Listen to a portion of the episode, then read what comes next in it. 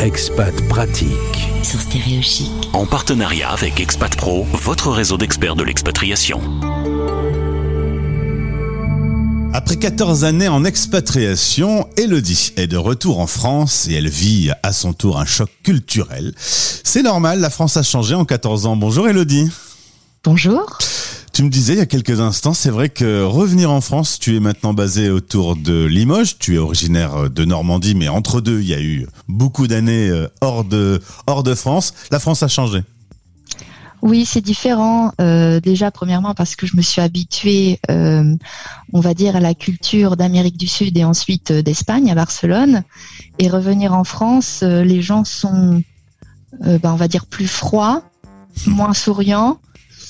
Et quand je suis partie, j'avais 20 ans, 22 ans. Donc mes souvenirs sont peut-être assez lointains, assez euh, ben, sont ceux d'une jeune adulte. Donc je vois une différence. Est-ce que c'est parce que je suis plus âgée? Est-ce que c'est parce que je suis en France maintenant en tant que maman? Micro-entrepreneuse, je ne sais pas, mais en tout cas, oui, c'est différent de, mon expérience d'expatriation, effectivement. Tu as fait des études en commerce international et puis pour le stage, tu es parti en Équateur, en Amérique du Sud, où tu es resté un an et demi. Visiblement, c'est un stage qui t'a plu et, tu l'as un peu prolongé. Effectivement. Au départ, je devais rester quatre mois et je suis tombée amoureuse de l'Équateur. Euh, de son environnement, de ses paysages, de ses cultures euh, autochtones multiples. C'est vraiment moi qui étais fan des reportages à la télé euh, de National Geographic ou autres. J'étais dans un documentaire et c'était formidable. Ensuite, tu rentres en Europe, mais euh, ben, plutôt que de retourner à la maison, tu vas t'installer à Barcelone, en Espagne, où tu vas y rester une bonne dizaine d'années, fonder une famille et euh, deux enfants vont arriver. Et justement, on glisse tout doucement vers le sujet du jour, puisqu'on va parler euh, des classes de français que tu animes pour les Français expatriés et des classes animées en ligne. Et je salue notre partenaire Expat Pro qui nous a réunis. Elodie, est-ce que tu peux nous présenter par la mamie, tout s'écrit en un mot, et avec un joli logo. D'abord, félicitations pour le logo euh, et un petit mot d'explication sur le titre, euh, le nom de ta société. Euh, oui, alors effectivement, je suis maintenant maman et nous étions donc expatriés près de Barcelone, à Casteldefels. Et comme vous le savez, on essaie de garder le contact avec papy, mamie. On essaie que, on essaie de faire parler en français les enfants. Et donc moi, j'ai un souvenir de courir après ma fille, après mes filles, avec le téléphone et de dire par la mamie, par la mamie. Parce qu'évidemment, la mamie voulait parler à ses petites filles qui étaient loin. Mm-hmm. Et voilà. Par la mamie, en fait, euh, ça vient d'un constat. Euh, j'ai trouvé ce nom assez sympa parce que c'était un mot que j'utilisais, une expression que j'utilisais avec mes enfants. Mais ça vient du constat que les enfants francophones expatriés ont souvent un problème pour maintenir le français, mhm. car souvent, le français n'est pas la langue majoritaire à la maison. Et ils ont donc un problème pour communiquer avec mamie, du fait de par la mamie pour maintenir le, lien émotionnel. Le français petit à petit euh, disparaît. Alors euh, encore plus l'écrit que l'oral. Euh, et tout ça, bah, il faut l'entretenir parce que maintenir sa langue natale, c'est quand même important. au sein de Par la Mamie, qu'est-ce que vous proposez de façon concrète du coup? Alors actuellement, donc euh, comme je suis de retour en France, pour le moment, les classes sont effectivement en ligne. Avant, quand j'étais à Barcelone, Casteldefels, les classes étaient présentielles. Nous proposions des activités euh, euh, d'apprentissage de la lecture en français, de l'écriture en français, et petit à petit à la préparation des examens officiels. Car il faut savoir qu'un enfant qui n'est pas scolarisé dans une école française à l'étranger s'il veut retourner dans un cursus français, plus on va parler de l'université, il faut qu'il ait un diplôme qui prouve son niveau de français. Et s'il est allé à l'école euh, qui n'est pas française, il n'y a rien qui prouve son niveau de français. Donc il est obligé de passer un examen qui s'appelle le DELF.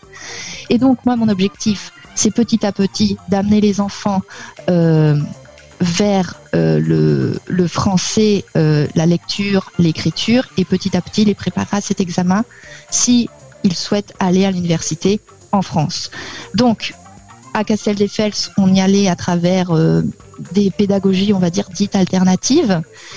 Et maintenant que je suis en ligne, car je suis de retour en France, et aussi pendant le confinement.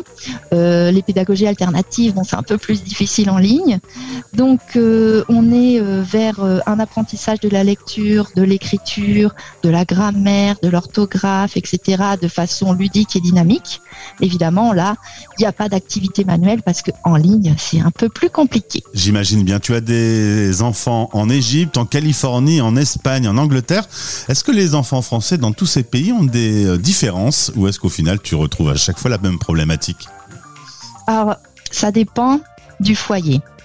Est-ce que papa et maman sont tous les deux francophones ou est-ce que un des parents n'a pas le français comme langue euh, euh, et est-ce qu'on parle français à la maison? Donc effectivement, on va dire qu'il y a des niveaux différents, mais au final, les enfants s'aident entre eux et ils apprennent ensemble. Ceux qui ont euh, le français à la maison vont aider ceux qui ont un peu plus de difficultés au niveau du vocabulaire et ils sont vraiment satisfaits.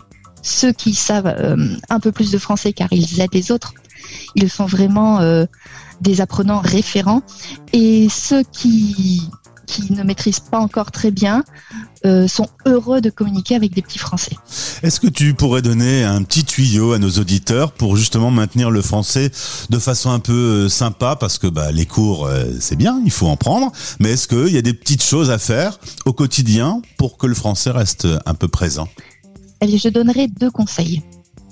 Déjà, dans la routine de la journée, alors papa, maman travaillent, on est tous un petit peu à fond, on n'a pas le temps.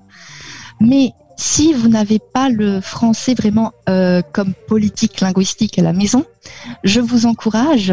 Par exemple, si vous êtes en Angleterre, vous communiquez en anglais parce que votre euh, époux ou épouse est anglophone, je vous encourage tout de même de donner un moment de la routine en français par exemple, le petit, bon, peut-être pas le petit déj parce qu'on n'est pas réveillé, mais peut-être le bain du soir, peut-être le trajet de l'école en français, ou un moment précis, on fait 20 minutes de français, c'est cette routine-là qui sera en français. Et petit à petit, implémenter d'autres routines en français. C'est-à-dire, on va faire euh, pendant une semaine ou deux semaines le bain en français, ensuite on fera le bain et le repas en français, etc., etc. Voilà. Ça, c'est mon premier conseil. Mon deuxième conseil, jouer la meilleure façon d'apprendre, c'est jouer. Moi, pendant mes cours en ligne, les enfants, ils jouent. On fait, évidemment, on fait du cahier d'activité, on fait de la lecture, etc. Mais il y a euh, la moitié de la classe, c'est des jeux en ligne, évidemment. Euh, bon, j'ai une pédagogie adaptée pour ça. Mais jouer, il faut absolument jouer en français avec les enfants. On peut jouer à n'importe quoi. On peut faire un jeu de société, on peut jouer à cache-cache ou même une activité manuelle. Jouer, avoir de la communication, créer de la communication en français. Jouer en écoutant Stéréo Chic, la radio des Français dans le monde. Voilà, c'est une petite suggestion supplémentaire. Euh, Elodie Vincent par la mamie, euh, vous retrouverez euh, la pratique pour euh, entrer en contact avec Elodie depuis Expat Pro dans la catégorie maintien du français. Et ton interview servira également dans le cadre du mois spécial que l'on fait sur Stéréo Chic, Do You Speak Expat? Parce que là, on est au cœur de cette problématique. Elodie, merci beaucoup d'avoir répondu à nos questions. Tu as une voix très douce, très apaisante. Ça fait plaisir. Merci beaucoup Gauthier, merci beaucoup Stérochic, merci beaucoup Expat Pro et à la prochaine. À bientôt Elodie. Au revoir. C'était Expat Pratique. En partenariat avec Expat Pro, votre réseau d'experts de l'expatriation. expat-pro.com